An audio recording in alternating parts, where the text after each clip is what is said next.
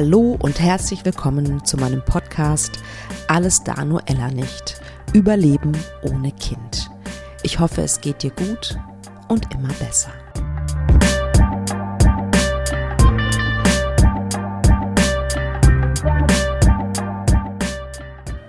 Ich kann es nicht glauben, aber dies ist mal wieder eine Jubiläumsfolge.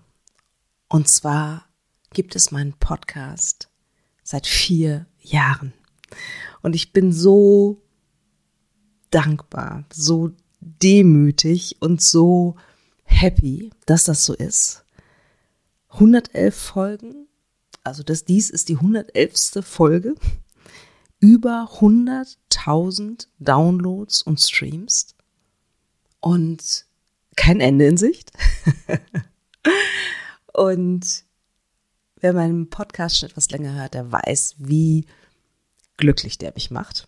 Und ich habe mir vorhin überlegt, dass ich so eine Begeisterung habe, in mir verspüre, wenn ich Interviews führe, wenn ich zu bestimmten Themen Solofolgen aufnehme und dass ich, dass das so ein großes Geschenk für mich ist tatsächlich, ne? so eine, wenn man sowas hat in seinem Leben, für das man so brennt, ist das einfach super, super grandios. Und ich möchte dir danken, du, die oder der, dass, dass ihr einfach meinen Podcast hört. Ähm, das ist unbeschreiblich, ein unbeschreiblich schönes Gefühl. Vielen, vielen Dank von ganzem, ganzem Herzen. Auf die nächsten vier, würde ich sagen. Und diese Folge ähm, ist eine Interviewfolge. Ich spreche mit Jennifer, Jennifer Markgraf. Und es ist echt ein richtig, richtig schönes Gespräch geworden, wie ich persönlich finde. Ähm, ich bin ja meistens sehr, sehr begeistert über die Interviews, die ich führe, weil ähm, es immer so tolle Menschen sind, die so einen kurzen Einblick in ihre Seele, in ihr Herz geben. Und auch diesmal wieder. Jennifer und ihr Mann probieren es schon eine ganze Weile. Ähm, sie sind noch nicht ja, ich glaube noch nicht am Ende, so habe ich zumindest verstanden, was ihren Kinderwunsch angeht. Und es ist so, dass, dass ich das total toll finde, dass Jennifer so offen erzählt, wie es ihr in den letzten Jahren ergangen ist. Wie es ihr mental immer schlechter gegangen ist, vor allen Dingen auch. Wie sie wieder aus diesem Loch rausgekommen ist. Ähm, warum dir so oft suggeriert wird, dass du schuld bist. Ne? So nach dem Motto, bist halt nicht entspannt genug. Es haben sich Menschen von ihr distanziert, darüber spricht sie. Sie hat wirklich schlechte Erfahrungen auch mit Ärzten gemacht, die sie nicht ernst genommen haben. Und sie, sie gibt zu, dass sie fast schon süchtig war nach Informationen über Kinderwunschbehandlung und was man da alles machen kann. Wirklich großartig, dass sie da so offen ist. Und sie hat einen Satz gesagt, der hat sehr in mir nachgehalten. Also er hat viele Sachen gesagt, die toll waren, aber dieser eine Satz, ich bin verantwortlich, mir das Leben zu schenken. Wow. Ich bin verantwortlich, mir das Leben zu schenken. In diesem Sinne, ihr Lieben, schenkt euch ein paar Minuten Zeit. Ähm, mit mir und mit Jennifer in diesem Interview. Ich wünsche euch ganz, ganz viel Spaß und nochmal ganz, ganz lieben Dank, dass ihr, dass du diesen Podcast hörst.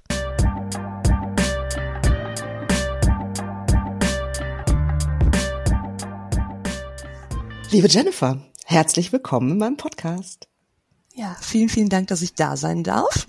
Sehr gerne. Und äh, ich freue mich sehr auf diese Folge. Ja, ich auch, ich auch. Ja, magst du ein bisschen, ja, dich vorstellen? Ähm, wer bist du? Wo lebst du? Das ist vielleicht besonders interessant in deinem Fall. Erzähl ein bisschen. Ja, also ich bin Jennifer, ich bin noch 32 Jahre alt, lebe in Eupen in Belgien. Das ist ähm, die Hauptstadt der deutschsprachigen Gemeinschaft. Äh, also ein kleiner Landesteil in Belgien, in dem Deutsch gesprochen wird, in dem alles auf Deutsch stattfindet, sowohl in der Schule als auch in den Behörden und so weiter und so fort. Ist halt im Grenzgebiet äh, zu, zu den Niederlanden, zu Deutschland, im Süden zu Luxemburg und äh, dementsprechend äh, ja auch sehr abwechslungsreich, was Total. die Menschen anbelangt, aber auch die Landschaft und die Natur. Sehr, sehr schön. Und vor allen Dingen, wir haben gerade schon im Vorgespräch darüber gesprochen, dass du sozusagen als Geschenk einfach mal so drei Sprachen mitgekriegt hast. Das ist auch ziemlich cool, wie ich persönlich finde. Mag ich auch gerne. Ja, glaube ich dir. Dann erzähl doch mal, ähm, wenn ich jetzt sagen würde, okay, 32 bist du jetzt. Wer war Jennifer mit 22? Wo standest du da im Leben? War es immer schon für dich klar? Ach, ich will auf jeden Fall ein Kind haben. Ähm, erzähl ein bisschen. Ja, also mit 22 ähm, war ich noch im Studium, hatte dann aber schon, beziehungsweise war im dritten Studiengang, da ich mich halt so gar nicht festlegen konnte. Wo sind meine Interessen? Wofür brenne ich? Was möchte ich ist machen? Auch schwer. Ähm, ja, das gab für mich ging das auch einfach zu weit, äh, zu wissen, wo möchte ich in fünf Jahren, in zehn Jahren sein. Also das war wirklich eine Zeit, auch in der ich ähm, ich als Mensch sehr unsicher war, ähm, in der ich aber auch noch diesen ultimativen Leistungsdruck hatte, ich muss was leisten, ich muss was beweisen, um gesehen, um, um wertgeschätzt zu werden, um einen gewissen Wert auch zu haben. Ähm, auch jemand, der sehr suchend war, nicht wissend wonach, aber suchend nach was, was gerade nicht da ist, was äh, ja, was in mir brodelte, also wirklich so, die, das war wie der Vulkan in mir, aber die Hülle war noch nicht bereit, diesen Vulkan nach außen dringen zu lassen. Ja. Und äh, ja, jemand, der, der ausbrechen wollte. Gleichzeitig aber auch, wie gesagt, jemand, der sehr unsicher ist, der ähm, die Verantwortung für sich selber nicht übernommen hat, äh, da ich sehr viele Verantwortung für andere Personen übernommen habe. Also das war auch eine ganz große Herausforderung für mich. Und ähm, ja, dennoch jemand, der sehr, der sehr quirlig ist, der sehr neugierig ist, der sehr interessiert ist, der sehr engagiert ist, auch in, in den Dingen dann, die ich gemacht habe. Und äh, ja, das hat sich bis heute natürlich ein bisschen geändert. Ja, ah, okay. Das ist ja interessant. Okay. Ja. Ähm, und, und, und war denn also du warst auf der Suche. Vielen Dank fürs Teilen übrigens. Ne? Ich glaube, Sehr also wenn, wenn du das so erzählst, dann denke ich mir so, ja, mit 22 ging es mir ähnlich, ne? Auf der mhm. Suche zu sein, Unsicherheit und überhaupt keine Ahnung, wohin es geht. Ja. Ne?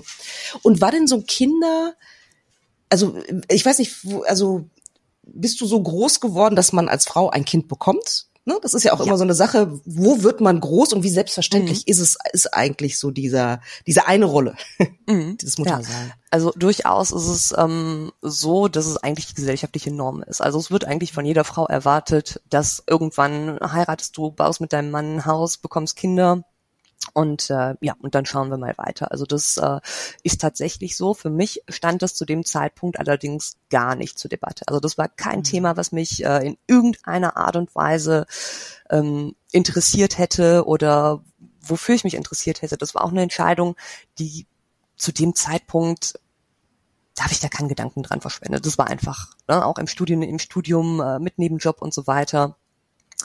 Und äh, es hat auch Zeiten gegeben und es hat aber schon vor den der 22-jährigen Jennifer begonnen, in der ich auch gesagt habe, äh, Mann heiraten Kinder auf gar keinen Fall. Das äh, ne, auch so zum mhm. Punkt, äh, nochmal um zu der Verantwortung zurückzukommen. Mhm. Obwohl ich dann gerne Verantwortung für andere übernommen habe, äh, war das äh, für mich und für ein Kind die Verantwortung zu übernehmen, wäre gar nicht denkbar gewesen am Ende vom Tag. Ja. Und ähm, ja, das hat sich dann halt erst später entwickelt. Hm. Und äh, die Idee beziehungsweise der Wunsch nach einem Kind ist eigentlich auch erst mit meinem jetzigen Partner, mit meinem Ehemann aufgetreten. Und äh, ja, da kam dann auch so der Gedanke, ach, wenn der richtige Mann da ist, dann tut es sich schon, dann tut es sich auf und so war es dann auch tatsächlich. Ah, spannend. Und äh, wie, wie alt warst du, als, als du gesagt hast, so, ach, ja, jetzt könnte ich vielleicht bereit dazu sein? Mhm. Gar nicht so viel älter als 22 tatsächlich. Also ich habe einen Mann kennengelernt, ähm, als ich 24 war, war. Genau, das war kurz vor meinem 25. Geburtstag. Und äh, das ging bei uns alles, äh, das war so wirklich Liebe auf den ersten Blick. Es ging alles super schnell. Wir waren nach vier Monaten verlobt, haben nach oh, wow. 15 Monaten geheiratet. Und der Kinderwunsch und das Thema auch in der Beziehung ist aufgekommen. Da war ich 25, also noch bevor wir geheiratet haben. Und ähm, das haben wir dann aber erstmal so ein bisschen auf die lange Bank geschoben, weil wir auch dachten, ach, wenn es jetzt klappen sollte, dann bist du halt schwanger, wenn die Hochzeit stattfindet. Und mhm. weil wir aber mhm. feiern wollten, haben wir gesagt, okay, wir lassen jetzt erstmal ähm, die Hochzeit auf uns zukommen und äh, sind dann danach auch noch auf Weltreise gegangen während oh, zehn Monaten. Wow. Und ähm, genau, und das Thema ist dann aber wirklich wieder aufgekommen, als wir 2018 von der Weltreise zurückgekommen sind. Da war ich dann 27, wurde abends 20 Und ähm, dann kam das Thema aber mit voller Wucht. Ah, Also die Lokomotive, der Ofen, der Ofen brannte, der Wille war da und es gab eigentlich kein Halten mehr. Witzig. Interessant, okay. Und dann habt ihr, seid ihr gestartet. Erstmal wahrscheinlich, also unbeschwert oder gab es da irgendeine Stimme in dir, die irgendwas was gesagt hat in Richtung, ach, es könnte nicht so leicht werden? Nee, gar nicht. Also ich bin davon ausgegangen, äh, Verhütung absetzen, okay, du hast dann äh, eine Karenzzeit von, keine Ahnung, zwei, drei Monaten und dann sollte es aber funktioniert haben. Ja. Also war für mich klar, ne, wir haben ähm, die Verhütung abgesetzt im Juli. Da war für mich eigentlich klar, okay, im Laufe des restlichen Jahres wird es wohl irgendwann soweit sein. Und ähm, ich muss auch sagen, im ersten Jahr war das für mich noch super entspannt. Es hat dann auch immer wieder Momente gegeben im ersten Jahr, wo wir dann nochmal ähm, einen Schritt zurückgegangen sind, wo wir auch nochmal darüber nachgedacht haben, wollen wir das jetzt wirklich, weil ich dann halt auch nach der Reise auf der Suche nach einem Job war. Und ähm, ne, das hier auch, äh, genau, ich habe eben äh, vergessen zu erwähnen, dass ich sehr sicherheitsliebend war teilweise auch immer noch bin und dann eben Ja. auch so die Zweifel bei mir aufkamen, ach, wenn du jetzt einen neuen Job hast, dann musst du eine gewisse Zeit da sein, um auch Anspruch auf Mutterschutz, also die 14 Total. Wochen hast du, aber Elternurlaub zu Ja. haben danach und so. Und ähm, genau, deswegen haben wir das dann auch immer wieder überdacht im Laufe des ersten Jahres. Und ähm, ja, so zwischen Juli und also Juli 18 und März 19 und ab März 19 war uns aber, da hatte ich dann auch meinen Job. Ja. Und ähm, dann war für uns eigentlich auch klar, so jetzt nochmal richtig. Hm. Und ähm, ja, und auch dann sind die Monate ins Land gegangen und es ist nichts passiert. Und ähm, die Zweifel haben bei mir wirklich angefangen dann so im Sommer 19. Also da waren wir dann so ein Jahr wirklich äh, mit der Thematik schon befasst. Und ähm, ich kann mich noch sehr gut daran erinnern. Das war nämlich ähm, im August, da sind wir dann auch in Urlaub geflogen im Sommer und ich war mir eigentlich ziemlich sicher, boah, diesen Monat hat es geklappt. Und hatte auch wirklich schon so dieses, äh, ah ja, ne, mein Körper ist fantastisch, der schafft das. Und Ja, äh, wirklich schön. diese, für mich diese mentale Verbindung auch zu dieser Thematik schon aufgebaut. Und ähm, ja, habe dann im Urlaub aber meine, meine Periode bekommen.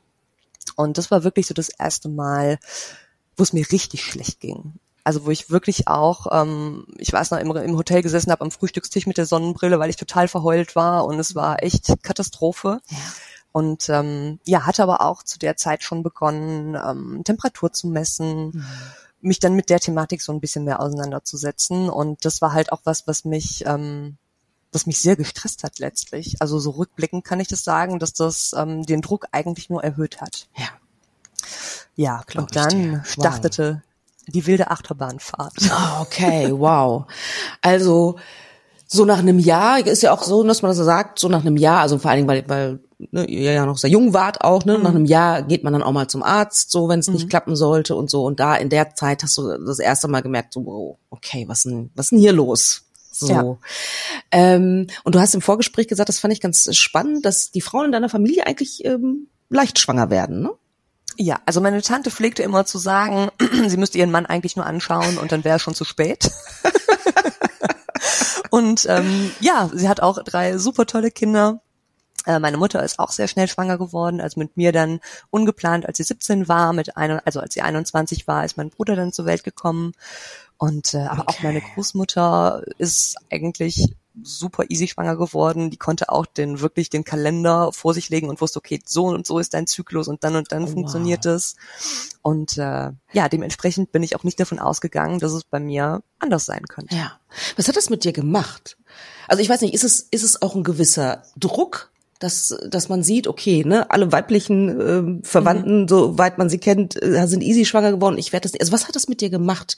Diese Erkenntnis, oh, vielleicht wird's doch nicht so einfach bei mir. Ja, also da haben ganz, ganz viele Fragen und Zweifel auch, äh, die mitgesprungen sind. Und es gab auch einmal diese Sache, also die, die Thematik so, boah, das einfachste und natürlichste der Welt kannst du nicht. Was kannst du eigentlich? Also das war für mich ein ganz, ganz großes Thema. Ähm, es war aber auch so dieses, ähm, was irgendwann dann auch im Laufe der Zeit aufgetreten ist, der Leistungsdruck. Ne? Du musst, äh, du musst viel leisten, um was zu bekommen. Du musst es dir verdienen. Ja. Und natürlich im Laufe der Zeit, je mehr man dann auch mit diesen Glaubenssätzen, die man schon sehr lange in sich trägt, konfrontiert wird, ähm, umso mehr festigen die sich dann natürlich auch irgendwo. Also bekommen ja ganz, ganz viel Raum und auch ganz, ganz viel Zuwendung und äh, werden immer gefüttert durch jeden Monat, der vergeht und äh, ne, die, deine Periode setzt ein und du weißt, okay, es hat wieder nicht funktioniert. Und äh, das hat es eigentlich mit mir gemacht. Also es hat meinen Ja. meinen Selbstwert wirklich äh, ja, äh, ins Negative, wirklich unter, weit unter Null. Äh, die Selbstzweifel waren enorm. Auch diese Frage, ähm, die Schuldfrage, so was habe ich in meinem Leben falsch gemacht, was habe ich verbrochen, was habe ich nicht gesehen, was habe ich übersehen, ähm, dass man mich jetzt damit darauf hinweisen muss. Also das waren so wirklich die drei, wirklich die drei Muster, die sich bei mir durchgefressen haben. Ja. Ich finde, der Ausdruck ist ganz passend. Ja, das ist total passend und äh, I feel you kann ich sehr, sehr gut andocken, auf jeden Fall. Und dann seit, nach einem Jahr seid ihr dann zum, oder bist du, wahrscheinlich meistens sind das die, die Frauen ja, die zuerst zum Arzt mhm. gehen, äh, dann zum Arzt, zur Ärztin gegangen oder wie ging das dann mhm. weiter? Ja, ich habe, also ich muss sagen, dass ich ein sehr fürsorglichen, sehr feinfühligen, sehr unterstützenden und sehr wertschätzenden Partner habe, der mich auch wirklich äh, auf jedem Schritt begleitet hat, weil er auch von Anfang an gesagt hat, das ist unser Projekt, das machen wir zusammen oh. und ich möchte diese Schritte mit dir gehen. Wofür ich unglaublich dankbar bin und wenn ich das so sage, habe ich wirklich Gänsehaut bis in den kleinen Zeh rein. Und ähm, ja, das hat angefangen, genau, das war ja dann im August. Und äh, dann ist auch verrückterweise, also nach dem Verhütung absetzen, war mein Zyklus eigentlich sehr regelmäßig, so 28, 29, 30 Tage, fast wie es im Bilderbuch steht. Und nach diesem Erlebnis dann im Sommer, ähm, das mich wirklich so in, in dieses tiefe Loch gerissen hat, hat mein Zyklus sich gedacht, äh, nö, dem Druck möchte ich jetzt gar nicht mehr standhalten und ist dann super unregelmäßig geworden. Also ging auf 38, 42, 56 Tage. Strange. Mit Zwischenblutungen, mit, äh, keine Ahnung, in der Situation war man dann natürlich oh, total hoffnungsvoll, deine Periode kommt nicht. Ich weiß nicht, auf wie viele Stimmt. Schwangerschaftstests ich gepinkelt habe in dieser Zeit. Ja. Ähm, genau, und dann haben wir das Jahr so vergehen lassen. Äh, Im November habe ich dann das erste Mal Kontakt mit dem Frauenarzt aufgenommen. Da hatten wir dann im Januar einen Termin. Und da ging es erstmal darum zu schauen, ne, Zyklusmonitoring, wie ist es, wo liegen vielleicht die Herausforderungen.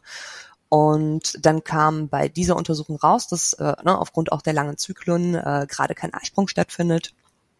Hinzu muss ich sagen, dass ich eine Schilddrüsenunterfunktion habe, was ja so oder so okay. in der Geschichte immer eine, ja. eine wichtige Rolle spielt. Mhm. Ähm, genau, da sind wir dann im Januar hin und dann haben wir relativ zeitnah auch angefangen mit Clomiphen, heißt mhm. das hier. Ich glaube, heißt das ja. Clomid in Deutschland? Ich weiß, nicht, also, das, weiß ich gar nicht, aber Clomiphen kenne ich also, auch okay. den Ausdruck. Mhm, ja, ja, und da okay. haben wir dann ähm, vier Zyklen mitgemacht. Muss man auch zu so sagen, dass du hier in Belgien verschiedene Stationen durchlaufen musst, bevor dir von der Krankenkasse ähm, die Unterstützung gewährt wird. Sprich, bevor du wirklich in eine Kinderwunschklinik gehen kannst. Ja. Das ist nochmal anders hier in Belgien als in Deutschland, auch mit den Krankenkassen. Und ähm, genau, haben die vier Zyklen gemacht. Und ich habe aber schon während des ersten Zyklus gemerkt, ähm, ja, irgendwie ist was anderes in meinem Körper. Also ich habe auch super viele Beschwerden gehabt, mein Bauch, der super angeschwollen war. Ähm, mein Frauenarzt hat auch angerufen, der mir am Telefon sagte, äh, ja, nee, ich soll mir mal keinen Stress machen, ich würde so viel wissen wollen und äh, ich soll das jetzt mal so laufen lassen. Und ich, mir ist es wirklich aufgefallen, weil ich beim Joggen, ich konnte nicht weiterlaufen. Also ich hätte mich fast abholen lassen müssen, weil ich solche Unterleibschmerzen hatte. dass wow. äh, ja, dass es wirklich gar nicht ging. Ähm, das war aber nicht die erste schwierige Erfahrung, die ich mit dem Frauenarzt gemacht habe. Nämlich als mein Zyklus sich so verlängert hatte im Vorfeld, war ich bei einem anderen Frauenarzt und ähm, der meinte dann auch so, ja, was ich denn jetzt von ihm wollen würde. Und dann dachte ich mir auch so, ja, Sie sind der Arzt, äh, ich komme zu Ihnen, um ja. ne, Anhaltspunkte zu haben, um zu schauen, woran liegt es, können ja. wir mal irgendwas nachschauen, weil es ist ja nicht normal, dass es einfach von einem Moment auf den anderen so total aus dem Ruder läuft und dann über mehrere Zyklen. Ne? Ich meine, wenn du mhm. einen Zyklus hast, der so ein bisschen ähm, ja aus dem Ruder läuft oder aus der Norm fällt, ja. Genau, und dann, eben, wie gesagt, dann war die zweite Erfahrung dann ähm, unter Clomiphen eigentlich eine ähnliche, dass ich äh, nicht ernst genommen worden bin, dass ich nicht gehört wurde, dass ich ähm, eigentlich auch nicht begleitet wurde, so wirklich. Ähm, war dann auch sehr froh, als die vier Zyklen rum waren und wir weiterziehen konnten, weil ich mich eben auch nicht gut aufgehoben Krass. gefühlt habe. Wahnsinn, so, sehr traurig. Ja. Ne, also dieses ähm, sich nicht gehört fühlen, das finde ich ganz schrecklich. Ne? Also mhm. in der Medizin. Ne? Und ja. dann ist es also ne, im Kinderwunsch, aber auch egal welches Thema letztendlich. Mhm. Ne? Wenn Ärzte so einfach so ihr ihr Schema durchziehen sozusagen und soll bloß nicht zu viel fragen, was kostet Zeit und und so genau. weiter.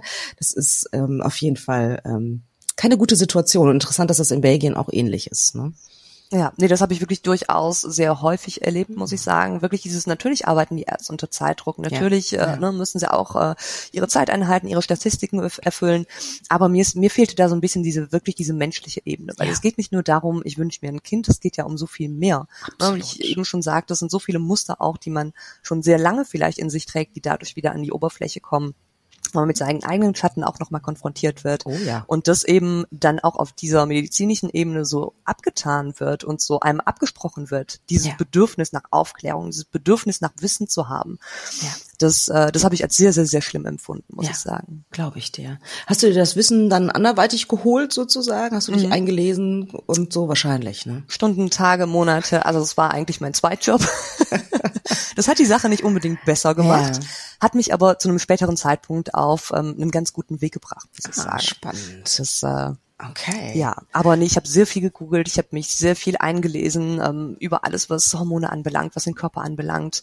Aber nicht nur auf der medizinischen Ebene, sondern auch auf, äh, auf spiritueller ah, Ebene, ah, wo da die Thematiken, äh, welche ja. Thematiken dahinter stecken können, was es eigentlich bedeutet, äh, ne, dass oh, eben wow. das auch darum geht, dass eine Seele zu dir kommt. Es geht nicht nur darum, dass du ein Kind bekommst. Und äh, da auch nochmal die Frage oder die Thematik, ähm, warum möchtest du dieses Kind eigentlich haben? Wow, ja, das ist dann ja. auch noch zu einem späteren Zeitpunkt dann äh, ja. nochmal aufgekommen. Aber ich habe mich wirklich sehr, sehr, sehr, sehr intensiv mit der Thematik auseinandergesetzt. Ja, weil ich innere Arbeit gemacht wollte. auch, ne? Genau. und einfach verstehen wollte, was passiert hier eigentlich gerade? Was passiert in meinem Körper? Ja. Super toll. Und wie ging es dann weiter? Was war denn so deine nächste Station? Nach, nach Clomiphen durftest du dann oder durftet ihr dann in die Kinderwunschklinik gehen? Mhm. Oder? Genau, wir sind dann in die Kinderwunschklinik gegangen. Ähm, es gab mehrere Optionen. Also wir haben hier in Lüttich, das ist die nächstgrößere Stadt in der, im französischen Sprachgebiet, ähm, gibt es zwei Kliniken, die sich dann, die auch Reprodu Reproduktionsmedizin haben. Und wir haben dann mit Bekannten gesprochen, die dann durch unsere Thematik, weil wir offen damit umgegangen sind, mhm. ähm, erzählt haben, ja, wir hatten das auch. Äh, ne, wir waren auch in der Kinderwunschklinik Klinik und unser Kind ist auch so entstanden. Und ah, dann war, okay. ähm, ja, hatten wir dann so eine Referenz, eine einzige Referenz äh, von der Klinik und haben uns dann auch da angemeldet und ähm, sind dann im August in dem Jahr das erste Mal da gewesen zu einem Vorgespräch. Das fand ich dann noch ganz nett, muss ich sagen. Das war auch super informativ. Der Arzt, also man hatte dann von dem Ärzteteam immer einen zugewiesenen Spezialisten, der für einen zuständig war. Und äh, den Arzt fand ich auch super nett. Es war dann auch zufällig der, von dem unsere Bekannten erzählt mm, hatten. Okay. Was mir dann auch ein sehr, sehr gutes Gefühl gegeben hat und ähm, uns auch in der Beziehung wirklich nochmal so einen Auftrieb gegeben hat. So wirklich nochmal ähm, einen nächsten Step zu gehen, dass du nicht am Ende bist, sondern es gibt noch Möglichkeiten. Und äh, dann war der nächste Schritt äh, die Insemination. Da habe ich dann auch das erste Mal angefangen, also habe ich angefangen, ähm, mir Hormone zu spritzen, um den Eisprung eben auch äh, zu fördern, um den Eisprung auszulösen. Und ich muss sagen, das war eine sehr stressige Zeit, weil es halt auch mitten in Corona war und ah. ähm, ja, das, na, die Termine auch irgendwie in den Arbeitsalltag so unterzukriegen. Dann konnte mein Mann mich halt nicht häufig begleiten, außer wenn er dann halt seine Samenspende abgeben musste für die Insemination. Aufgrund von Corona war das halt alles sehr, sehr eingeschränkt. Und ähm, ich muss auch sagen, dass mich diese Hormone wirklich sehr, sehr mitgenommen haben. Also es okay. hat mich nicht nur psychisch verändert, sondern auch körperlich stark verändert, was mir dann wiederum auch sehr zu schaffen gemacht hat. Na klar. Und ähm, ja, auch dieses äh, 24 Stunden Screening am Ende vom Tag. Also wirklich, du überwachst ja alles. Du musst alle 48 Stunden ähm, ne, jeden Morgen 45 Minuten vor der Arbeit irgendwo hinfahren, um dir Blut abnehmen zu lassen, um einen Ultraschall zu bekommen. Dann wird die Dosierung wieder angepasst. Dann geht es mal nach vorne, dann geht es drei Schritte zurück. Dann äh, ja. bekommst du die Werte ja auch nicht sofort vor Ort, sondern du wirst irgendwann im Laufe des Tages angerufen. Ja. Ne, also wenn es jetzt um eine Blutanalyse gibt. Die Ultraschallergebnisse hat man dann, aber das ist wirklich auch das, was meinen Tag und meine Tagesform auch bestimmt hat. Also mhm. so wie die Ergebnisse ausgefallen sind, mhm. so verlief auch der Rest mal oder Krass. meine nächsten ja. 48 Stunden im Endeffekt, ja. Wahnsinn. Das hört sich unglaublich anstrengend und stressig an. Und du hast gerade gesagt, dass die Hormone dich auch ähm, auf psychischer Ebene beeinflusst haben. Mhm. Ähm, ähm magst du was dazu sagen? Also im Sinne von ähm, eher in Richtung Depression oder wie, wie stelle ich mhm. mir das vor? Wie war das ja. bei dir? Also das war schon, äh, ich war ultrasensibel. Ich bin, das ist auch wirklich in, in einer Depression geendet. Also die hat halt im Vorfeld schon begonnen, aber zu dem Zeitpunkt ist mir das Ausmaß dann wirklich bewusst geworden. Das, äh, ich hatte zu der Zeit, zu dem Zeitpunkt gab es natürlich auch äh, sehr viele Freundinnen in meinem Umfeld, die schwanger geworden sind. Ähm, eine sehr gute Freundin, die auch meine Nachbarin war, die schwanger geworden ist dann in der Zeit, was dann auch für mich untragbar wurde. Also wirklich, das ist, aber ich meine, es war ja auch so ein bisschen, ne, man weiß dass man interessiert sich, ne, ganz banales Beispiel für ein spezielles Auto und auf einmal siehst du überall nur noch dieses Auto, was dir vorher gar nicht aufgefallen ist. Und mir ist es mit diesem, mit dieser Schwangerschaft, mit dieser potenziellen Schwangerschaft genauso gegangen. Ich habe ab dem Zeitpunkt in der Werbung, im Alltag, im Geschäft überall nur noch schwangere Frauen gesehen und mir dann auch wirklich so, dann kam auch wirklich nochmal die Frage auf, ähm, was können die, was ich nicht kann? Warum schaffen die das? Was äh, ne, funktioniert bei denen besser? Was haben die in ihrem Leben besser gemacht? Sind es bessere Menschen?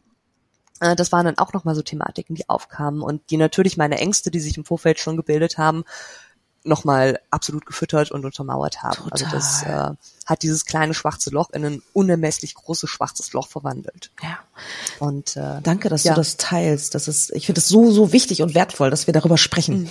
Absolut. Weil du definitiv nicht die Einzige bist, sondern dass ganz, ganz vielen Frauen im Kinderwunsch, dass es da so, denen Ja. das auch so geht. Ne? Dass Ja. man sich so selbst so in Frage stellt, die Lebensentscheidungen, die bis dahin getroffen wurden, so in Frage stellt. Ne? Dieses, was habe Mhm. Ich falsch gemacht? Ne? Alles. Ähm, und dann kam ja auch noch, dann kam auch noch die Thematik auf, so nicht nur in Bezug auf mich, sondern auch in Bezug auf die Partnerschaft. Ist es der richtige Partner? Würde mein Partner mit einer anderen Frau sein Absolut. Glück leben können? Ja, das sind, also das hat sich so auch auf der Ebene dann nochmal wieder gespiegelt, wo wirklich dann auch die Beziehung, ähm, die Ehe angezweifelt wurde, nicht weil ich meinen Partner nicht liebe oder nicht, weil ich Ja. nicht mit ihm zusammen sein wollte, sondern weil ich das Leid, was ich in mir trug, ihm auch einfach nicht aufbürden wollte und Ja. ihm seinen Wunsch nicht verwehren wollte, weil ne, es ist ja sowieso oft so, dass es erstmal heißt, ach, geh du mal zum Frauenarzt. Ne? Also es wird ja selten der Mann dann auch zu einer Untersuchung geschickt. Es bezieht sich ja meistens erstmal auf die Frau. Und äh, ja, wobei ich sagen muss, er hat den Test äh, dann auch relativ zeitnah gemacht oder relativ früh gemacht, eigentlich zu dem Zeitpunkt, ähm, als ich auch das erste Mal zum Frauenarzt gegangen cool. bin. Und äh, ja, Das ist toll. das so als kleine Auch Klammer nicht, zwischendurch. auch nicht, ja, ja, vielen Dank. Auch nicht selbstverständlich tatsächlich. Ne? Ich höre immer wieder von Klientinnen, dass der Mann, also das dauert lange, bis manche Männer das tun, ne? finde ich Mhm. ganz interessant, die, die, die psychische, also die Dynamik dahinter. Ne? Ja. Aber es ist Warum auch ein, das Stück, so ist, äh, ne? ein Stück der Männlichkeit irgendwo. Ne? Wirklich jemandem zu beweisen, wie männlich oder wie viel Mann man denn letztlich Absolut. ist, ähm, Absolut. Ist ja auch nochmal so ein Thema. Ne? Also ich finde, da darf man auch äh, ruhig in Bezug auf die Männerwelt auch sensibilisieren, auch darüber Ja. sprechen, wie Ja. geht es den Männern und was macht das mit dem Mann? Total. Auf jeden Fall bin ich ganz bei dir. Äh, auch ein ganz, ganz wichtiges Thema, worüber noch weniger gesprochen wird, ne, Ja, als über absolut. die äh, Frauengesundheit in der Zeit. Ne? Okay, also du warst in einem Loch, sagst du, verständlicherweise. Mhm. Und ähm, die Inseminationen haben erstmal nichts gebracht. Vielleicht noch eine Frage davor. Ähm, Gab es denn irgendetwas, irgendeinen Anhaltspunkt, warum es nicht funktioniert hat bei euch?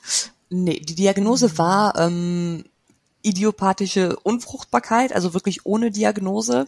Das war dann auch nochmal so ein ganz schwerer Punkt, weil ich mir dann wirklich auch irgendwann gewünscht habe, boah, lass die einfach irgendwas finden, damit du auf irgendwas hinarbeiten kannst, Ja. dass du was Konkretes hast, dass du was Handfestes Ja. hast, ne, woran Ja. du dich auch festhalten kannst Total. in dem Sinne. Und äh, nee, das war auch so ein Punkt, der mich sehr, sehr frustriert hat. Ähm, weil glaub das das Ganze noch mal wirklich so auch diese ganzen Fragen noch mal aufgeworfen hat. Ne? Natürlich. Wenn wirklich nichts ist, was ist es dann? Dann Was muss ist es es ja dann? an mir liegen. Genau. Ne? Dann muss es ja Genau. an meiner Einstellung, an mir als Mensch, an äh, Ja. an was auch immer liegen, wenn es ja, nichts körperliches ist letztlich. Hm. Ja, absolut. Seid ihr dann noch einen Schritt weiter gegangen und habt äh, IVF äh, Mhm. probiert? Ja, wir haben dann äh, Inseminationen haben wir drei gemacht. Und ähm, dann haben wir danach haben wir verschiedene ähm, genetische Tests auch machen lassen, beziehungsweise das ist dann auch nochmal äh, Bedingung, um dann in vitro oder eine ICSI zu machen. Das war aber auch, da waren alle Befunde negativ. Als wir dann die Werte hatten, konnten wir dann ähm, damit beginnen. Das war aber dann äh, 2021 im genau im Januar haben wir den, den die Bluttests gemacht. Dann haben wir, ich glaube, acht Wochen oder so auf die Ergebnisse gewartet und ähm, haben dann aber in der Zwischenzeit kam noch der Hauskauf. Genau, dann kamen ja auch noch andere Themen dazu. Ja, klar. Ja. Und ähm, haben dann im April hatte ich die erste Punktierung, wo wir dann auch, ich glaube, es waren neun Eizellen, die mir entnommen worden sind. Davon waren sieben äh, also mal ausgewachsen, reif genug, sechs sind befruchtet worden. Und ähm, da war auch das Interessante, muss ich sagen, da habe ich auch häufig im Nachhinein dran gedacht, dass, ähm, weil man nicht genau wusste, woran liegt es, haben sie halt die Hälfte der Eizellen in vitro befruchtet, sprich ne, Samenzelle und Eizelle ja. in die Petrischale und die Befruchtung stand, äh, ja, fand von alleine statt. Und drei wurden mit, äh, mit ICSI befruchtet. Ah. Und die drei Eizellen oder die vier Eizellen, nee, oder drei, ich weiß es schon gar nicht mehr so genau, ähm, die mit ICSI befruchtet wurden, äh, die haben alle nicht überlebt.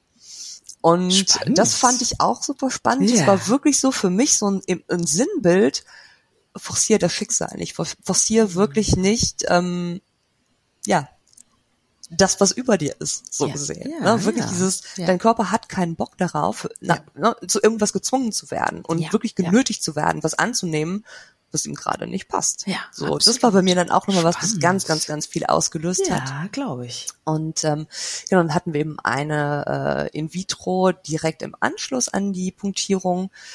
Und äh, die anderen, das waren dann, äh, also die, die Eizellen sind kryokonserviert worden und sind dann in den darauffolgenden Zyklen eingesetzt worden. Mhm. Wir haben in, also mit der Insemination haben wir drei Zyklen gemacht, in vitro haben wir auch drei Zyklen gemacht und haben dann, das war im Juni 21, die letzte mhm. ähm, Befruchtung gemacht. Und das war auch so der Zeitpunkt, da waren wir im Haus, da haben wir renoviert und ja. es passte auch einfach zeitlich nicht mehr. Ich war aber auch an einem Punkt, mhm. wo es mir körperlich so schlecht ging, dass auch wirklich ähm, ich den Nacken ständig verspannt hatte, weil meine Leber aufgrund äh, der ganzen Hormone und so weiter ähm, verdickt war und dann eben auf die Muskulatur drückte und ich ja. ganz viele andere Wehwehchen hatte ja. und ähm, wir dann auch wirklich eine Pause machen mussten. Ne? Also das, was ich mir vorher gar nicht gönnen konnte. Für mich war eine Pause verlorene Zeit. Für mich war eine Pause ein Zyklus, in dem ich nichts dafür getan habe, indem ich einfach die Füße oh, hochgelegt wow. habe und na, immer noch lebend in diesem Eindruck, ähm, du musst viel dafür tun, dann kommst du auch an dein Ziel. Mhm. Und für mich wäre das auch so gewesen, so, boah, du gibst es jetzt auf, auch wenn es nur für einen Zyklus gewesen wäre. Ich hätte, ich hätte, ich habe es nicht geschafft Krass. vorher. Das Wahnsinn, war ne? undenkbar. Also das, äh, ich hätte mich wirklich, es ist so weit gegangen, dass mein Körper mir gesagt hat, bis hierhin und nicht weiter. Von alleine hätte ich den Absprung nicht geschafft muss ich sagen. Ich finde es immer wieder interessant, spannend zu hören, ne? wie, wie das, wie so, wie so ein Klammergriff, ne? Dieses, dieses ja. Thema hat einen so im Griff, ne, dass man auch mhm. nur einen Monat Pause nicht zulassen kann eigentlich, ne? Und dann ist es ganz oft der Körper oder die Seele oder beides, mhm. ne, wenn, wenn man an das Zusammenspiel ja auch denkt, die dann sagen, nee, jetzt ist aber notwendig, aber mal jetzt, ganz dringend eine Pause zu machen, ne? Ja. Ich bin Wahnsinn. meinem Körper letztlich auch sehr dankbar, dass er mhm. irgendwann gesagt hat, bis hier und nicht ja. weiter, weil ja, es waren dann, wie gesagt, die, Psych die psychischen Beschwerden, die waren ja schon sehr, sehr lange da. Das ging ja dann schon zwei Jahre zu dem Zeitpunkt, gut ja. zwei Jahre. Ähm, aber dann auch wirklich zu sehen, was das mit mir macht, nochmal also diesen Step nach hinten zu machen, da rauszukommen, mich nochmal auf andere Themen zu fokussieren, äh, das, äh, das war super wichtig für mich. Ja. Also wie gesagt, ich auch wenn es schlimm war für meinen Körper und ich äh, ne, mir selber nicht dankbar bin für das, was ich meinem Körper zugemutet habe letztlich, mhm. bin ich meinem Körper dankbar, dass er mir dieses Signal geschickt hat. Und äh, ich auch so bewusst war dann zu sagen, Gott sei Dank. Ich habe es auch gehört. Gott sei Dank, das ist auch nicht ja. selbstverständlich, ne? das dann mhm. auch zu hören. Ne? Ja. Ähm, eine kleine sachliche Frage noch, die ja. mich interessiert. Ähm, wie ist das in Belgien? Zahlt die Krankenkasse sozusagen das, was du erzählt hast, ne, drei Inseminationen und drei ähm, in vitro, zahlen die das komplett oder habt ihr auch einen Eigenanteil? Wie ist das da bei euch? Ja. Nee, wir haben auch einen Eigenanteil. Also die, ähm, die Arzttermine, sprich die Untersuchungen und so weiter, auch die Blutanalysen, das wird zum größten Teil getragen von der Krankenkasse du musst halt diese verschiedenen Stadien durchlaufen, weil halt auch die Statistiken gefüllt werden müssen und so weiter. Ne? Ich meine, auch die, äh, die Krankenhäuser sind ja da auch an nochmal andere Organe äh, angebunden, die das halt verlangen als Nachweis. Ähm, was wir selber getragen haben, ist ein Eigenanteil an den, ähm, an den Hormonen, also an den, an den Spritzen, die ich gesetzt bekommen habe und so. Ja. Dann äh, gab es aber auch einen kleinen Eigenanteil an den ähm, an den äh, Arztbesuchen, das muss okay. ich aber kurz nachdenken, ja. und auch beim Krankenhausaufenthalt. Das hält halt, ne, wenn es um die Punktierung geht, das hängt halt davon ab, welche Versicherung hast du. Hast du okay. ne, eine Klassikversicherung, ja. eine rein gesetzliche oder hast du eine Zusatzversicherung? Okay. Da war es für uns äh, ganz nett, dass wir eine Zusatzversicherung hatten und dann eben auch diese Schön. Krankenhausaufenthalte eigentlich insofern du kein Einzelzimmer haben wolltest, zu 100 Prozent übernommen worden Schön. sind. Okay. Dennoch war es, ähm, ich meine, im Vergleich zu Deutschland oder anderen Ländern Peanuts, was wir bezahlt haben. Ne? Ich sag, das war so pauschal könnte man sagen zwischen 250 und 500 Euro, die man dann pro Zyklus okay. oder im Monat selber tragen musste. Okay, ja. Na, wie gesagt, was man halt in, in Deutschland ganz, ganz anders kennt. Ja, danke, aber das, ich finde das ganz spannend, ne? Also, weil ich finde, das sagt ja auch was über eine Gesellschaft aus, ne? Finde ich mhm. jetzt so, ne? Also ja. ich habe letztens nämlich noch einen, ähm, einen Artikel über Israel zum Beispiel gelesen. In Israel ist ähm, für Israel, also Edis, ist das alles mhm. umsonst. Ich weiß nicht, wie, wie viele Ach, Versuche, ja, ja. Ähm, aber es sind einige Versuche und die sind alle umsonst. Und da gibt es un mhm. unglaublich viele Solomütter inzwischen, weil auch ja. das bezahlt wird tatsächlich vom Staat. Mhm. Ne? Und ich finde es halt total spannend, Ach, ne? dass es äh, ne, jetzt in Deutschland ja schwierig ist. Und deswegen war es auch nochmal spannend für mich zu hören, wie ist es denn in Belgien. Ne? Ja, aber hier ist es wohl so, dass du ähm, zum Beispiel sechs Punktierungen bekommst du von der Kasse gezahlt okay. und danach übernimmt die Kasse es wohl nicht. Aber gut, ne, je nachdem, wie viele Eizellen du pro Punktierung hast. Ja. Gut, es gibt auch Frauen, ne, die machen ihre Stimulation und es gibt nur die, die Hülle im Endeffekt. Ne? Du hast ja. keine reifen Eizellen, du hast ja. kein verwertbares Material. In dem Fall ist es natürlich, sind sechs Versuche nicht ausreichend. Das ist ne? wahr. Ne? In meinem Fall, da ich halt genügend Eizellen produziert habe, ja. war es dann noch mal ein Glücksfall. Also wir haben auch nur diese eine Punktierung gemacht, sprich auf meinem Guthaben oh. sind noch fünf Punktierungen. Ne? Auch ah, die Kryokonservierung, okay. das wird äh, für fünf Jahre von der Kasse getragen. Oh, krass. Okay. Und ähm, sehr, sehr, so sieht's hier aus. Sehr, sehr interessant. Und sag mal, wir haben so also ein bisschen da auch schon ähm, ähm, vorher drüber gesprochen.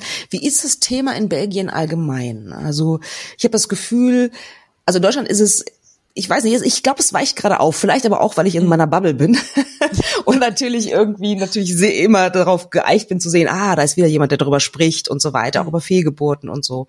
Äh, wie, wie ist das in Belgien? Was ist da so dein Eindruck? Ist es extrem tabuisiert oder wie ist das? Du hast auch gerade schon erwähnt, dass du, dass ihr offen gewesen seid mit dem Thema in mhm. eurem Umfeld.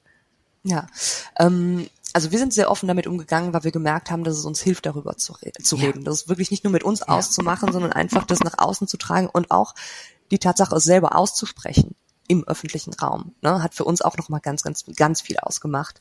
Ähm, ansonsten habe ich wirklich den Eindruck, also zumindest bei uns in der Region, ne, im französischsprachiger Bereich oder niederländischsprachiger Bereich, weiß ich jetzt nicht. Das sind natürlich auch nochmal Mentalitätsunterschiede, ja, die es da gibt. Ja, glaube ich. Ähm, aber hier war es wirklich so, dass ich von niemandem wusste, der in der Situation war. Dass wirklich nicht darüber geredet wird. Dass, ne, man weiß, ja, aus dem Fernsehen so gesehen, weiß man, das hm. kann passieren, es gibt künstliche Befruchtung, aber das war so weit weg und ich glaube, das ist es bei wirklich sehr, sehr vielen Leuten, dass ähm, damit nicht hausiert wird. Ja. Ne? Weil es ist auch so, du, ähm, du kannst es nicht leisten, was die Gesellschaft erwartet von dir oder was die gesellschaftlichen Normen sind, was deine Familie vielleicht auch erwartet. Es geht ja auch ganz oft darum, dass der Gedanke da ist, ah, meine Mutter wird keine Oma werden oder mein Papa wird kein Opa werden. Ne, das sind ja auch nochmal so Muster. Und ähm, hier, wie gesagt, wir haben es als sehr tabuisiert, als sehr ähm, ja, einfach als kein, kein Thema für die Öffentlichkeit und überhaupt kein Thema überhaupt so wahrgenommen. Ja. Ne, das ist ähm, wirklich dadurch, dass wir offen damit umgegangen sind, haben wir dann eben im bekannten oder im entfernteren Bekanntenkreis immer wieder von Leuten gehört, die in derselben Situation sind. Ne? Gut, man geht Wahnsinn, in eine Kinderwunschklinik ja. und da sitzen dann 30 Frauen jeden Alters, also von 18 bis 58 gefühlt. Und da wirklich auch dann nochmal mit dieser Realität konfrontiert zu werden, boah, krass, es gibt wirklich so viele Frauen oder so viele Paare, die damit konfrontiert sind. Aber wie gesagt, hier war das halt gar kein Thema. Ich bin ja selber auch nie davon ausgegangen, dass äh, das bei uns eintreffen könnte oder bei irgendwem, den man kennt. Und ähm, sind dann natürlich auch irgendwo auf Widerstand gestoßen mit unserer Offenheit, beziehungsweise das war nicht nur zu unserem was heißt zu unserem Vorteil, das ist auch falsch gesagt, aber es ist uns nicht nur ähm, Positives begegnet da wir offen damit umgegangen sind. Also wir haben auch ganz viele, äh, es ist sehr oft banalisiert worden, die unsere Gefühle, unsere Eindrücke sind uns ganz oft abgesprochen worden, wo es dann geheißen hat, ah ja, aber macht euch keinen Stress, ihr seid ja noch jung oder äh, ja, dann adoptiert doch einfach ein Kind, so nach dem Motto, ach, dann passen die Schuhe in 38 nicht, geh mal irgendwo ins Schuhgeschäft und kauf den Paar in 39, wird schon werden. Ne, das ist wirklich so, ähm, dass ich auch den Eindruck hatte, so Kinder, wie werden die Kinder in unserer Gesellschaft eigentlich gesehen? Das war dann auch nochmal so ein Thema, was aufgekommen ist. So diese Selbstverständlichkeit, auch wenn du ein Kind willst, dann holst du dir halt irgendwo eins, egal wo es ist. Ja. Also ich möchte das jetzt gar nicht ähm, als gesellschaftliche Norm hier in Belgien darstellen oder so. Das war halt der Eindruck, der uns ja, vermittelt wurde, ja. beziehungsweise so, wie wir es wahrgenommen haben. Mhm. Und ähm, wie gesagt, sind dann auch nicht immer auf, ähm, auf positive Reaktionen gestoßen bei anderen Leuten. Viele haben sich dann auch, wenn es dann ne, die Frage kam, ach, wie ist es denn bei euch? Ihr seid ja schon so lange verheiratet, ihr könntet ja auch mal. Ne, und wenn man dann entgegnet, äh, ja, okay, wir versuchen es halt schon lange, aber es funktioniert nicht, dass die Leute sehr überrascht sind, sehr überfahren sind, gar nicht wissen, okay, damit habe ich, ne, so, damit habe ich jetzt nicht gerechnet.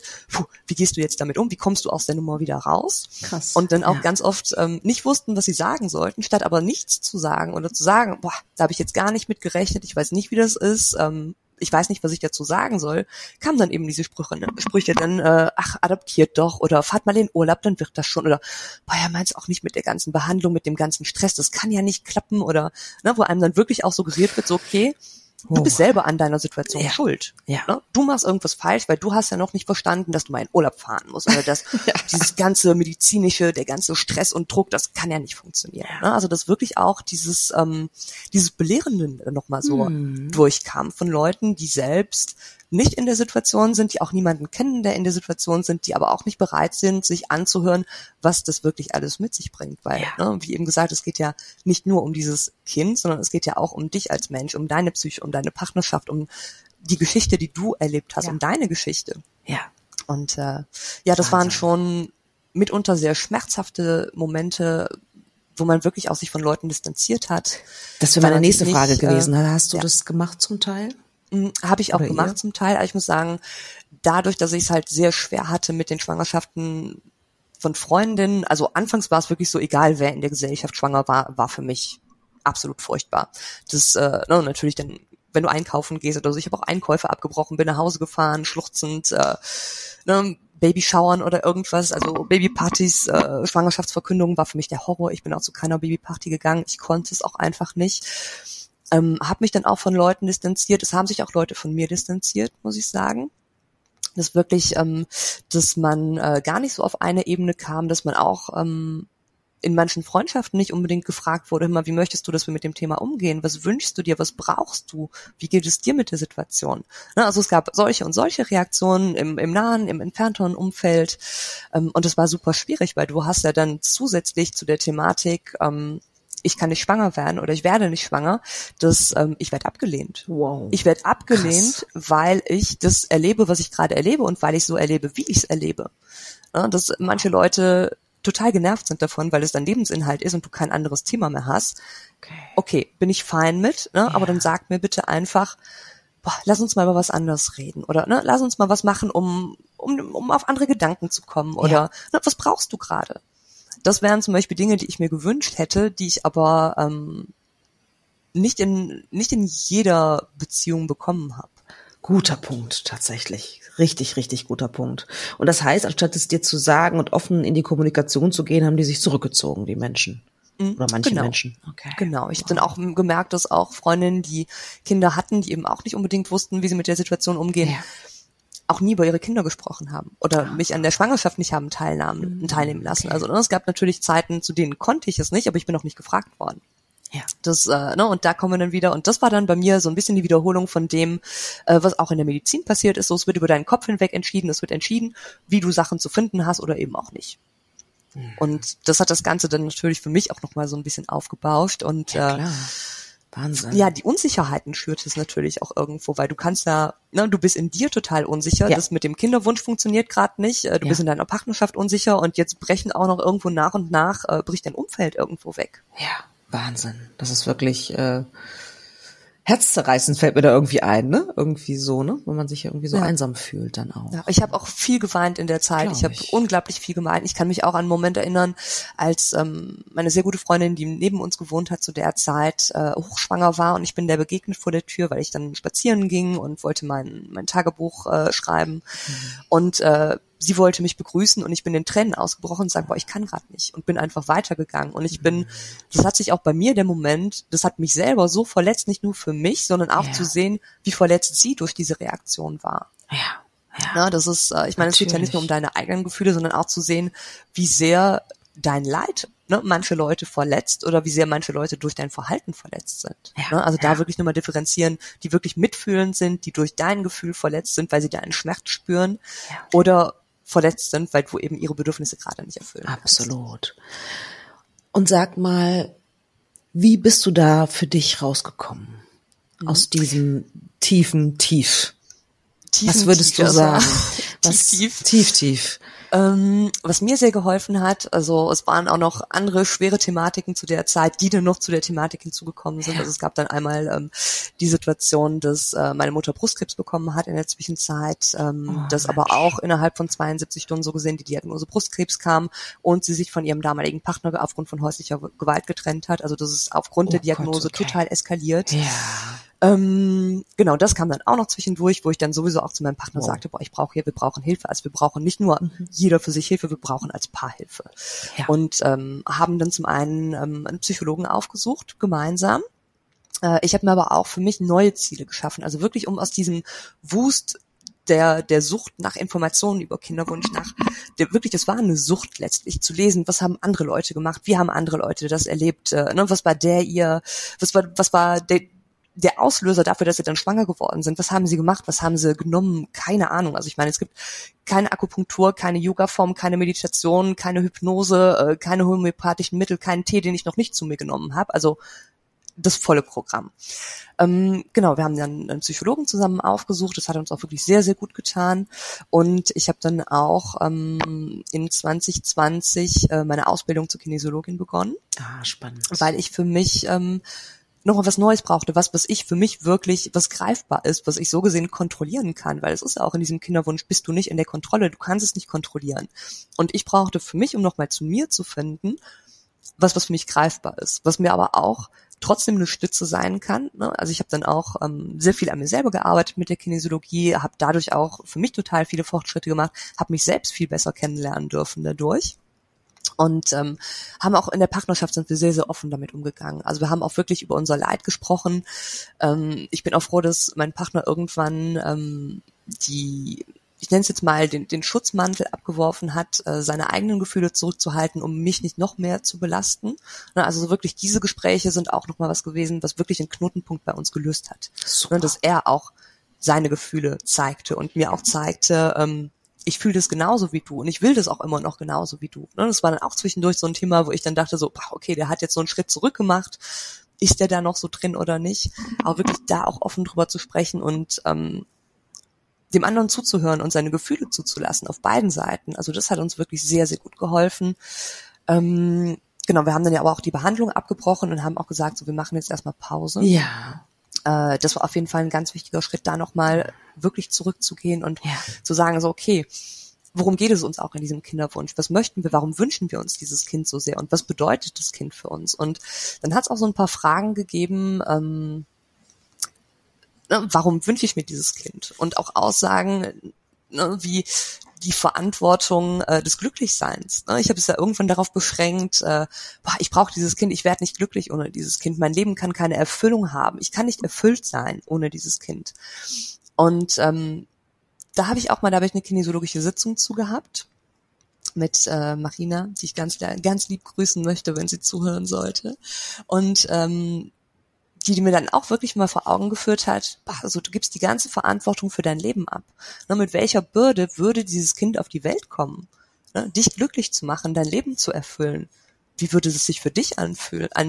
ne? Ich meine, du kannst es ja gerade selbst nicht für dich tun. Warum, wie soll es jemand anders tun können? Und das waren wirklich, da hat es so einige so Schlüsselmomente gegeben und ähm, Fragestellungen in Bezug darauf. Ne? Ich meine, man, man verliert es da irgendwann oder ich für meinen Teil habe das total aus den Augen verloren, weil du hast nur noch dieses Ziel, schwanger werden. So. Und ähm, dann auch wirklich äh, ne, mir darüber nochmal Gedanken zu machen und darüber zurückzukommen, okay, ich habe meinen Partner nicht kennengelernt, beziehungsweise ich habe den nicht geheiratet, weil der mir irgendwann Kinder machen sollte. Das war nicht der Grund, warum wir uns ineinander verliebt haben. Also wirklich nochmal zu dem zurückzukommen, wer bin ich? Was kann ich für mein Leben tun? Und was bedeutet diese Partnerschaft für mich eigentlich auch ohne ein Kind? Und äh, sind dann auch, irgendwann kam bei mir auch so wirklich der Gedanke, und das ist eigentlich erst kürzlich passiert, so im, im Ende letzten Jahres. Ich bin auch genug. Ich alleine bin genug. Und ich alleine bin auch dafür verantwortlich, mir dieses Leben zu schenken, mich glücklich zu machen. Und alles andere ist ein Bonus am Ende vom Tag. Ja, das, ähm, und das ist ja auch das, was ich, was wir uns für unser Kind wünschen würden, dass es genauso lebt und genauso fühlt. Und auch ähm, dieses sich selbst versorgen lernen, sich selbst wirklich sich um sich sorgen, sich kümmern, sich selbst was Gutes zu tun, sich zu pflegen. Ja, so wie man es eben auch für sein Kind tun würde. Also wirklich dieses, das, was man eigentlich ins Außen projiziert oder auf dieses Ja. Kind projiziert, erstmal bei sich anzuwenden. Super schön. Und das war wirklich so, das war ein wirklich, das war ein langer, langer, langer Prozess, der mir, der uns einfach nur unglaublich gut getan hat. Also ich, ne, man hat mir das auch häufig gesagt, so im Kinderwunsch, ähm, die Zeit ist für irgendwas gut. Und ich habe das nicht hören wollen. Und das ist, das tut weh, weil du in dem Moment nicht sehen kannst, wofür es gut ist, weil es führt dir nur Schmerz zu und du siehst nicht, wann komme ich da raus, wie lange dauert es noch. Ne, es gibt ja, Ja. es gibt ja keinen, keinen Terminus, es gibt ja keine Endstation irgendwo. Also du weißt nicht, wann sie ist und wie sieht sie aus. Ja. Das, Wahnsinn. äh, ja, nee, das sind alles Sehr- Dinge, die mir wirklich sehr, sehr, sehr, sehr beeindruckend. haben. Danke, dass du das erzählst. Das finde ich unglaublich, unfassbar wichtig. Ich habe mir einen Satz notiert, den finde ich so toll. Ich bin, verantla ich bin verantwortlich, mir das Leben zu schenken. Ja. Das ist wirklich sehr, sehr weise und sehr, sehr, also aus meiner Perspektive sehr, sehr richtig. Dankeschön. Ja, wirklich- ich finde es auch ja. sehr richtig, weil es ist niemand anderes Absolut. für dich Nein. verantwortlich.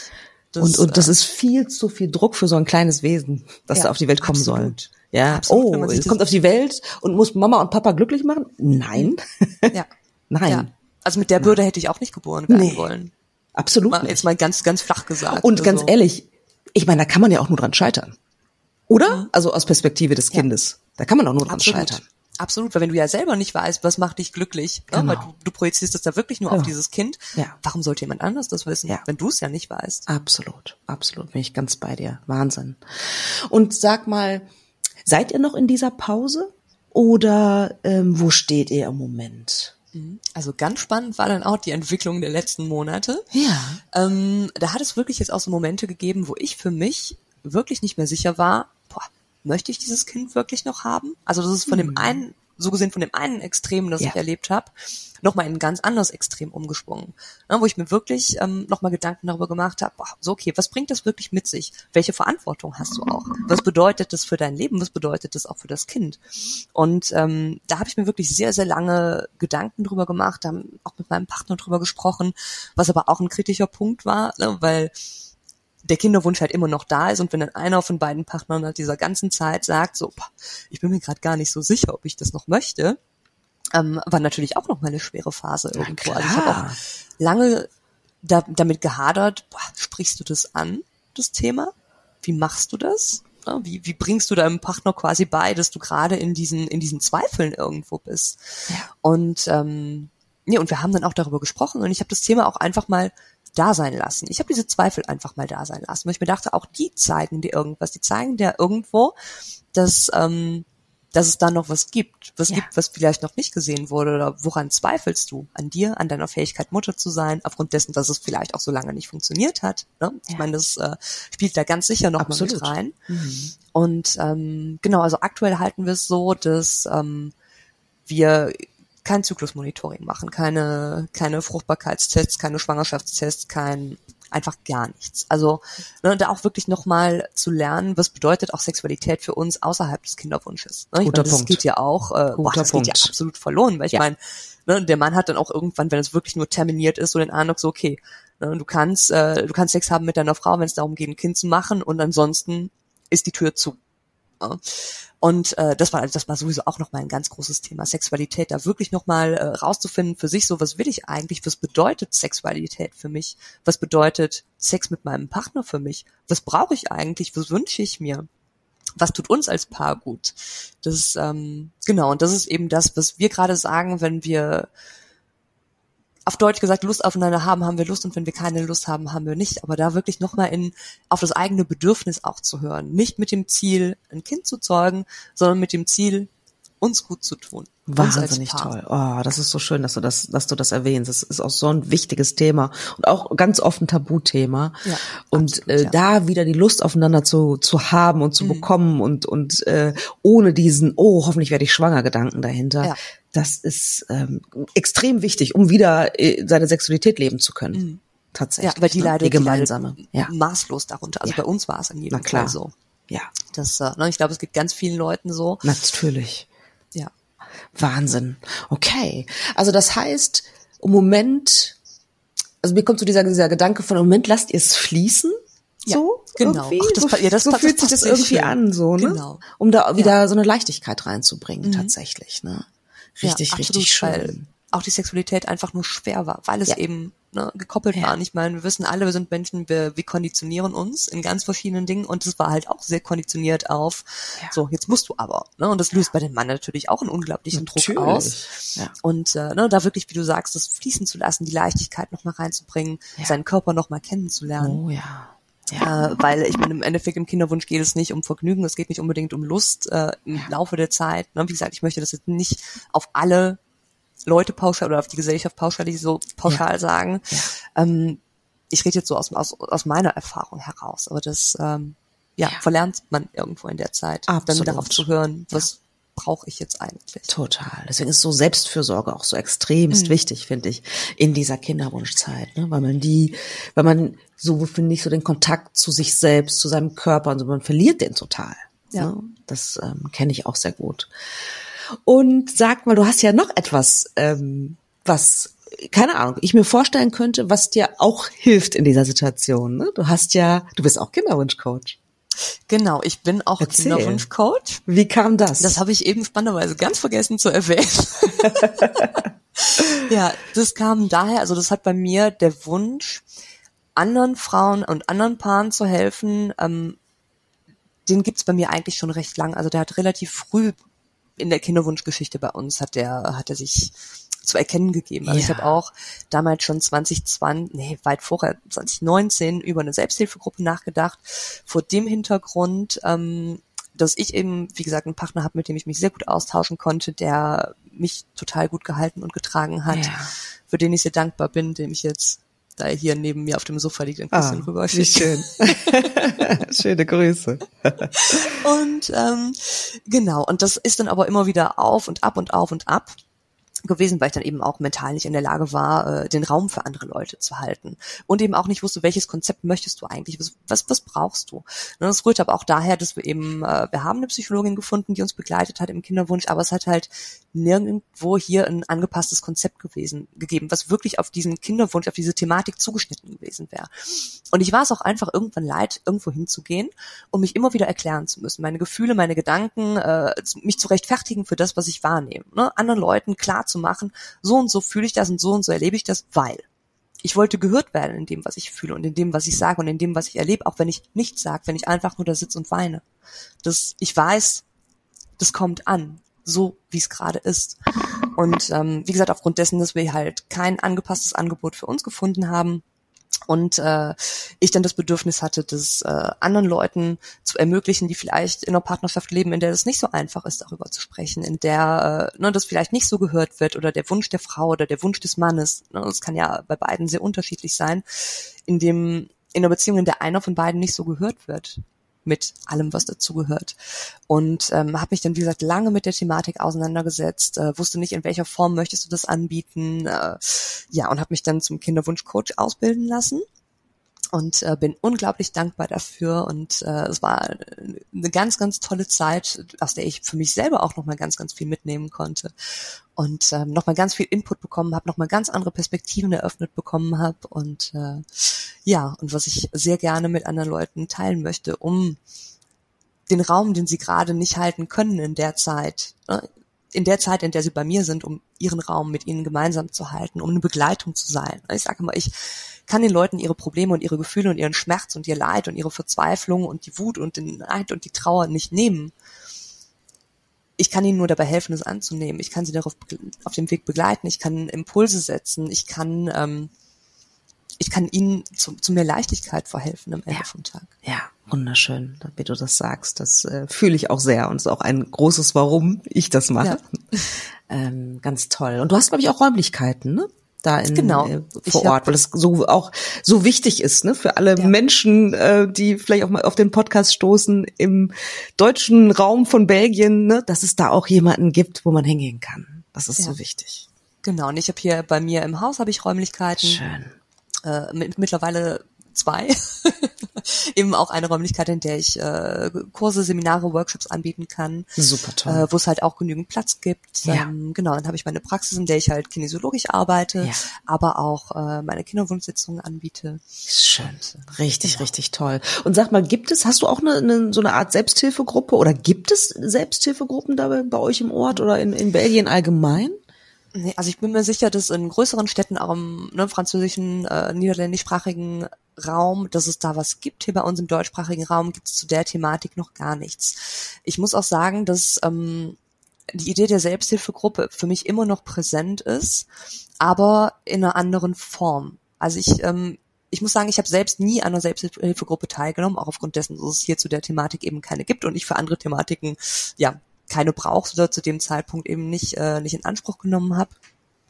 Und ähm, ne, man hat dann, oder ich für meinen Teil habe dann dieses Bild von, okay, alle sitzen in einem Kreis und erzählen sich, was passiert. Und ähm, wenn das eine Thematik oder wenn das ein Projekt würde, würde ich mir wünschen, dass es was, ähm, was Aktiveres ist und ne, wo wirklich äh, wirklich eine Hilfestellung geleistet wird auch in dem Rahmen. Und es natürlich darum geht sich auszutauschen und äh, ne, kundzutun was passiert gerade bei mir was ist los wie fühle ich mich aber dass eben auch ähm, Hilfestellungen geleistet werden können. Und das bin ich wie gesagt nicht angegangen weil ich mich zu vielen Zeitpunkten auch nicht gesehen habe das leisten zu können am Ende vom Tag, weil ich nicht bereit war dazu. Ja, das ist so ein Projekt, das steht jetzt halt noch hier ähm, auf meiner Wundervoll. in meinem Projektplan. Ja, schön. Wo noch so einige Sachen stehen. Ja, alles gut. Aber es wenn es soweit ist, dann, genau. dann wird es auch kommen. Ne? Genau. Und dafür, deswegen, ich lasse es ruhen. Wenn der ja. Tag kommt, dann, dann ist es soweit, dann ist es ja. in Ordnung. Dann ähm, widme, ich die, widme ich mich für meinen Teil dieser Idee super gerne. Schön. Und solange das nicht ist, also das habe ich auch wirklich gelernt im Laufe der letzten Jahre. Wenn ich es nicht fühle, wenn es mir nicht unter den Fingern brennt, äh, ich muss es nicht aus dem Boden stampfen, um es gemacht zu haben, super, sondern ich will dann auch wirklich mit ganzem Herzen, mit ganzem Gewissen dabei sein. Super, super schön. Ein tolles Learning tatsächlich, finde ich. Großartig. Ich komme zur letzten Frage. Ja. Und zwar ähm, würde ich gerne sozusagen, darfst du die letzten Worte sprechen? Also im Sinne von, hast du eine Botschaft an die, an die Hörerinnen und Hörer da draußen? Irgendwas, was du gerne sagen möchtest? Ja, also wichtig ist mir bei dem Thema, äh, bei dem Thema Kinderwunsch wirklich, niemand kann einschätzen, wie du dich fühlst und niemand kann dir sagen, wie du dich fühlst oder wie du dich nicht fühlst. Es ist wirklich dieses, sich wirklich auf sich zu berufen, auf seine Gefühle, darauf zu vertrauen, was dein Körper dir auch sagt und da ein Feeling für zu bekommen, äh, offen dafür zu sein, hinzuhören, auf dich zu hören, dir dein Leben zu schenken. Das ist wirklich das, äh, das ist mir das, das Allerwichtigste, wirklich in die, ähm, in die Selbstbestimmung nochmal zu finden. Ja. Da ähm, in die Selbstbestimmung, in die Selbstfürsorge, weil das so wichtig ist in dem Thema, aber auch in ganz, ganz vielen anderen Lebensbereichen, in denen man das einfach verlernt hat, vielleicht auch im Laufe der Jahre. Ja. Und ja. Ähm, ich denke, dass das ein, ein, guter Ausgangspunkt ist, um, ähm, um viele andere Bereiche auch im Leben leichter zu machen. Wundervoll. Ich danke dir von Herzen, dass du dein Herz geöffnet hast äh, und so ehrlich und wahrhaftig gesprochen hast in diesem Podcast. Danke dir. Ich bin mir sicher, das wird vielen Menschen da draußen helfen. Und ähm, ja, ansonsten schicke ich euch, schicke ich dir Liebe, wie auch immer es bei euch ausgeht, ähm, dass es für euch der richtige Weg ist. Dankeschön, danke, dass ich hier sein durfte, dass ich mein Herz aufschütten durfte, dass ich mit über dieses Thema reden durfte. Sehr, sehr Und gerne. Äh, ja, dass du mir diesen Raum geschenkt hast. Danke dafür. Sehr gerne.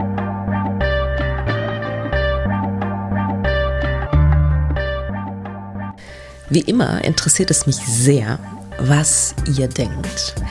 Schreibt mir doch gerne eine E-Mail über podcast.praxis-apia.de oder über Instagram, Facebook oder sonstige Kommunikationskanäle. Ich freue mich wirklich über jede Nachricht, die ich bekomme. Und ja, vor allen Dingen freue ich mich natürlich auch, wenn du wieder Zeit mit mir verbringen willst beim nächsten Mal bei Alles da, nur Ella nicht. Überleben ohne